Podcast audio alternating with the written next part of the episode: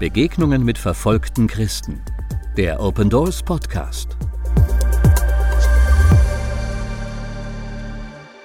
Du hast ja gar nicht gewusst als Kind, dass deine Eltern Christen sind am Anfang.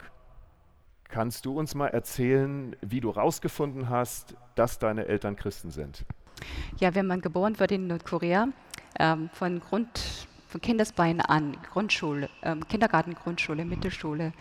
Ähm, man lernt nur einfach die Ideologie, Juche-Ideologie, was Kim einfach, äh, ja, was Kim uns dann beibringt, das wird in der Schule gelehrt.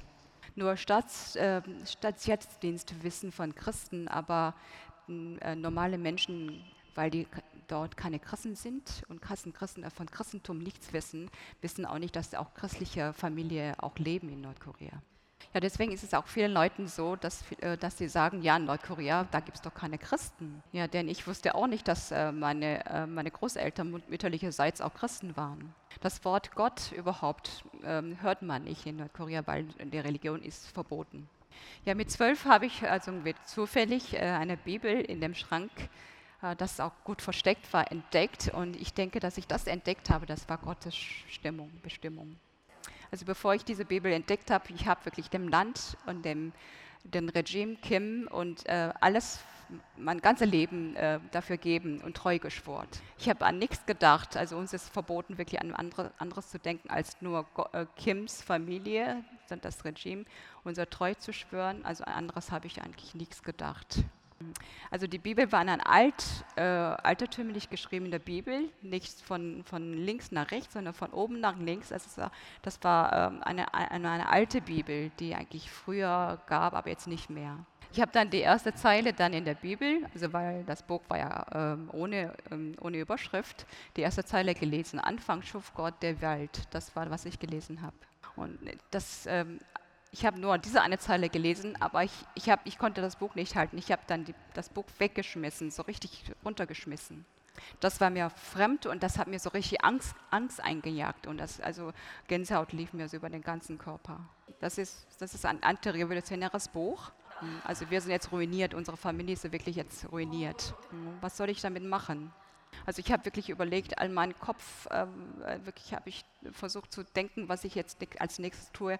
Gehe ich erstmal zu einem Staatssicherheitsdienst oder meinem Lehrer oder was soll ich jetzt mit dieser Bibel machen? Das war, also ich war total durcheinander. Also das war alltäglich, dass ich meine Eltern immer morgen, ganz morgen früh mm, hingekniet haben, irgendwas dann genuschelt haben oder gesprochen haben, geflüchtet haben.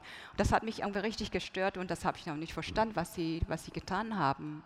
Also ich, ich war ich war an und ab, also wirklich da beinahe, also äh, meinen Eltern anzuzeigen und die Bibel anzuzeigen. Aber mir kamen irgendwie Fragen hoch. Was ist Gott? Was ist Schöpfung? Was ist denn, was ist Gott schöpft die Welt? Was bedeutet das? Also mir kamen die Fragen eher hoch. Ja, ich hatte also wirklich Angst auf meine Eltern gehabt, dass sich so ein Buch versteckt hat vielleicht. Ich hatte wirklich also Angst auf, ähm, Hass auf meine Eltern in dem Moment. Aber trotzdem, ich habe mich dazu errungen, äh, doch äh, zu meinem Vater zu gehen, ihn zu fragen, was dieses, was diese wie das dieses Buch ist. Mein Vater war total erschrocken. Wie konntest du das Buch finden? Also hätte mein Vater zu mir gesagt, das ist die Bibel und, und versucht zu erklären, dann hätte ich nicht, vielleicht äh, nicht glauben können, was danach kommt. Aber also statt das Buch zu erklären, hat er dann mich, mir eine Frage gestellt. Und zwar, was ist denn für dich das schlimmste und an, äh, grässlichste Tier auf dieser Welt? Ja, mir kam dann sofort dann die Antwort, ja, die Schlange. Also mein Vater fing an, dann halt die Geschichte Adam und Eva mit dieser Schlange wirklich wie eine Geschichte zu erzählen. Hm. Das war für mich so eine spannende Geschichte. Mein Vater konnte gut erzählen. Das war wirklich sehr lustig und sehr interessant. So hat er dann mir die Reihe nach die Bücher, also fünf, fünf Mose, also alles nacheinander, als ja eine Geschichte, geschichtliche äh, Geschichte erzählt. Ja, also das war so interessant, das habe ich noch nie gehört und ich hatte immer mehr Interesse darauf. Dann habe ich immer weiter gefragt und gefragt, gibt es denn wirklich Gott und wie glaubt man an Gott? Hm. Und ich habe ihm gesagt, wenn der Gott wirklich lebt, zeig mir, dass er lebt. Hm. Also als ich dann halt äh, erfüllt war mit dem Halingas irgendwann mal, dann, dann war ich so erfüllt, dass ich jemand unbedingt von dieser frohen Botschaft erzählen wollte. Ja, ich, ich bin in dem Kindergarten eine Lehrerin damals, äh, war ich eine Lehrerin und ich wollte unbedingt den Kindern und dann äh, all den Freundinnen, die ich treffe, unbedingt von dieser tolle Geschichte erzählen und ich, das konnte ich nicht zurückhalten. Ich hatte plötzlich Mitleid mit den Kindern, die nur von dieser Ideologie lernen müssen, von Kims Regime und revolutionäre äh, Revolution eigentlich nur äh, das, also Thema ihrer Erziehung ist. Ich wollte unbedingt von dieser frohen Botschaft den Kindern beibringen. Dann eines Tages ist es passiert. Ich habe meiner Freundin erzählt und habe sie gesagt, weißt du was, warum wir die Schlange so hassen? Weil Schlange ist gegen Gott und äh, weil äh, Schlange äh, gegen Gott gesündigt haben, ist es dann äh, so, dass, sie, dass wir einfach so ein grässliches, äh, ja, das Tier uns so grässlich vorkommt. Also meine Eltern haben mich zwar eigentlich beigebracht, niemanden von dieser Bibel zu erzählen, von der Geschichte zu erzählen. Jetzt habe ich aber jetzt meiner Freundin erzählt.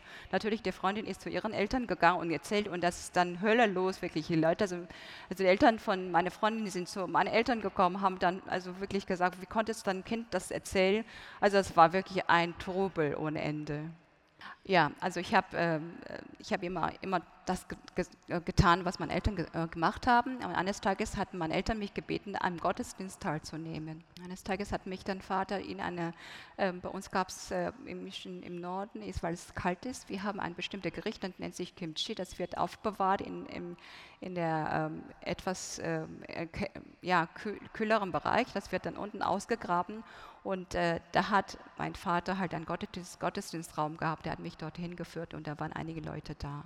Das waren Leute aus verschiedenen Gebieten, Städte und die sind zusammengekommen und an dem Abend, wenn die zusammenkommen, wir haben Lobpreis gemacht und äh, Bibel gelesen und dann darüber erzählt, wie wir gelebt haben in den letzten einer Woche und dann die gehen dann zurück in ihrem in ihren Ortschaften, wo sie herkommen und dann leben die dann halt mit dem Wort Gottes.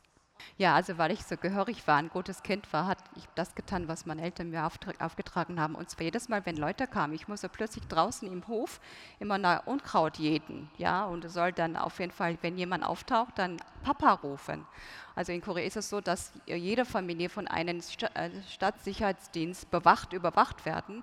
Und das war eigentlich dafür gemeint. Und also ich habe damals nicht gewusst, warum Papa mich das äh, beauftragen hat. Ich habe halt nur getan. Aber an dem Tag, wo mein Vater mich dann auch dann in den Gottesdienst mitgenommen hat, durfte meine Schwester das machen. Und mein Bruder. Am liebsten wünschte ich mir, wir hätten jetzt eine Stunde Zeit für das Interview. Aber wir konzentrieren uns jetzt auf einen zweiten Teil. Und dieser zweite Teil ist die Flucht. Sie hat dort in Nordkorea ihren Mann kennengelernt. Soweit ich weiß, war er ausgesandt worden, um sie eigentlich zu überwachen als Familie, aber er hat sich verliebt. Stimmt das? Ist das wahr? Okay.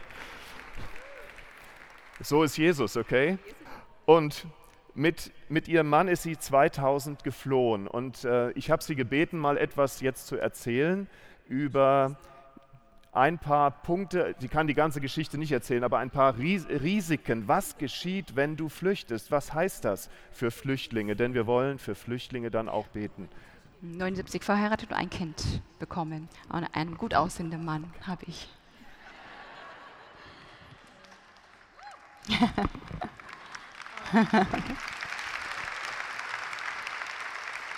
Also wenn man in Nordkorea handwerklich begabt ist, also mein Mann ist ein äh, Inneneinrichtungs, äh, für eine Inneneinrichtung zuständig und er war begabt und in Nordkorea hat man eigentlich keine Schwierigkeiten äh, ja, zu überleben. In diesen äh, Hungersnot haben viele, äh, viele verhungert, weil sie keine handwerkliche Begabtheit haben. Aber mein Mann konnte, äh, hat eine gute handwerkliche Begabtheit.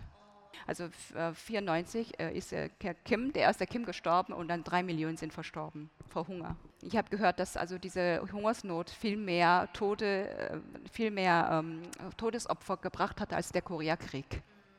Also der war wirklich ein, ein Innenarchitekt und er hat auch äh, Fernseher verkauft und all die Sachen, die man bekommen konnte. Er hat äh, Zugang dazu. Diejenigen, die wirklich von der Regierung äh, Auftrag bekommen haben zu tun und gehorcht haben, die sind, viel, die sind eher gestorben.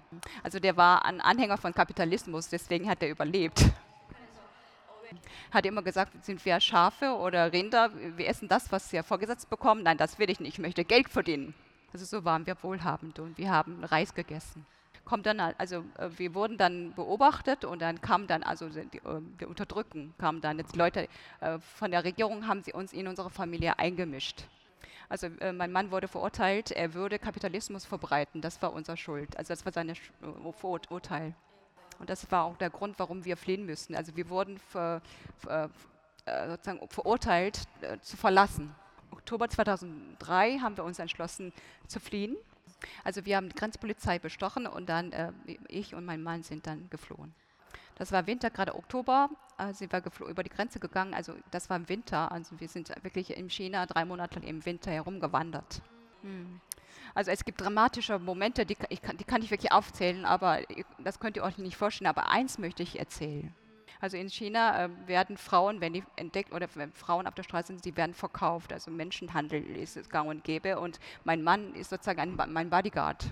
Also äh, im China hatten wir eine Arbeit, äh, wir haben gearbeitet auf dem Feld, auf dem Feld und äh, normalerweise ist es so, man arbeitet die Chinesen lassen die äh, Nordkoreaner arbeiten im Frühling und lassen bezahlen im Herbst. Aber mein Mann wollte jeden Tag, wenn er gearbeitet hat, äh, das Arbeitslohn bekommen. Und deswegen wurden wir eigentlich von diesem äh, Arbeitsgeber, dann sind wir entlassen und so sind wir, müssen wir noch mehr äh, tief in den Berge hineingehen.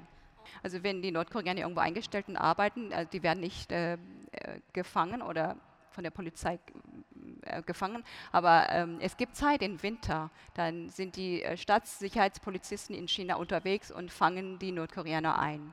Deswegen, also wenn die Chinesen die Nordkoreaner für die Arbeit nicht bezahlen wollen, die zeigen dann halt die Nordkoreaner an. Also wir haben keine Bleibe mehr gehabt, sind wir tief in den Berge hineingegangen, haben wir dann aus der Erde, die Erde äh, richtig tief eingegraben und da drin haben wir gewohnt. Ja, weil das, das tief in die Erde eingelassen war, also wenn man drüber schaut, dann sieht eigentlich wie ein normale Boden aus. Da drin haben, hatten wir unser Bleibe. Also diese Bleibe wurde auch aufgedeckt und wir müssen noch tiefer in, in den Berg hinein. Und wir sind angekommen äh, das, äh, in einem Tal. Ähm, äh, der Name Tal, dieses Tal heißt Bärental. Da, da kommen wirklich Bären vor. Ja, da sind wir einem Bär, einem Bär begegnet.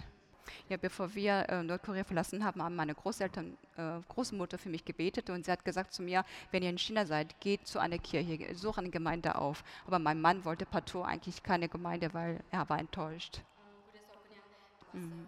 Also mein Mann ist dann eines Tages dann in den Berg hingegangen, also um, um etwas zu finden und da ist einem Bär begegnet und ähm, ist dann halt dieser Bär, mein Mann verfolgt bis zu unserem ja, Versteck wir hatten solche Angst gehabt. Das war wirklich schrecklich. Hm.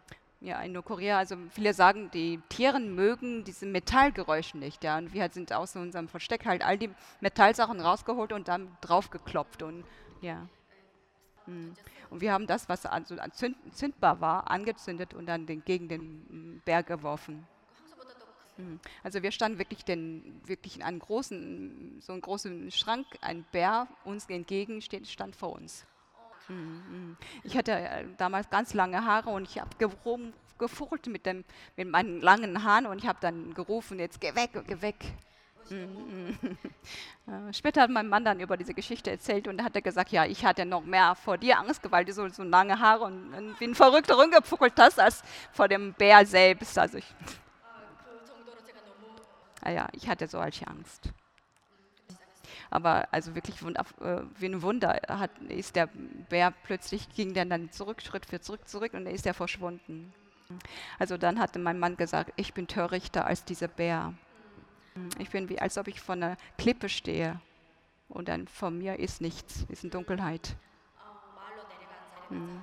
Und dann hat er zu mir gesagt, lass uns gehen und ins Dorf. Also nach einem Jahr versteckt in, dem Ber äh, in den Bergen sind wir, haben wir uns entschlossen, ins, ins Dorf, wo die Menschen leben, hinunter zu gehen. Ungefähr fünf Stunden müssen wir laufen von, ja, von unserem Versteck. Ohne Richtung, ohne irgendwelche Ange Angabe sind wir einfach runtergelaufen. Hm. Die wussten nicht wohin. Das, das war dunkel am Abend, aber ein einziges Haus hatte Licht. Hm. Hm. hm. Hm. Also wir hatten keine andere Wahl, einfach nur in das Haus reinzugehen, weil das einzige Haus war und wir sind reingegangen und dann trafen wir einen Mann, der vor zehn Jahren auch aus Nordkorea geflohen ist. Und äh, da sind wir ins Haus und dann waren einige Leute zusammen. Mhm. Das war, das war für uns ein Wunder, denn das war zwei Uhr nachts, abends und das Haus hatte noch Licht angehabt. Und da waren auch andere Leute da, die waren auch Flüchtlinge aus Nordkorea. Mm, mm, mm. Also wie seid ihr hergekommen? Komisch. Also diese Leute sind gekommen, um euch abzuholen. Die wollten morgen früh aufstehen, zu euch gehen, zu eurem Versteck. Jetzt seid ihr da. Also diese Leute, die sind eigentlich von einer Bibelschule in einem chinesischen Gebiet, also Mukdang-Gebiet, und äh, die sind extra gekommen, um diese beiden abzuholen zu dieser Bibelschule. Also am Morgen äh, sind wir dann halt diesen Menschen, diese Leute gefolgt. zur Bibelschule. Das ist wirklich ein, nicht ein Wunder nur, sondern das ist Gottes Führung. Ja, ich denke, das, auch, das haben wir auch gesagt. Und Jesus hat einen Bär gebraucht, ja, damit ihr dahin kommt. Also das Ego meines Mannes wurde dadurch dann halt dann ähm, zerstört. Das Ego meines Mannes hat der Bär mitgenommen. Okay.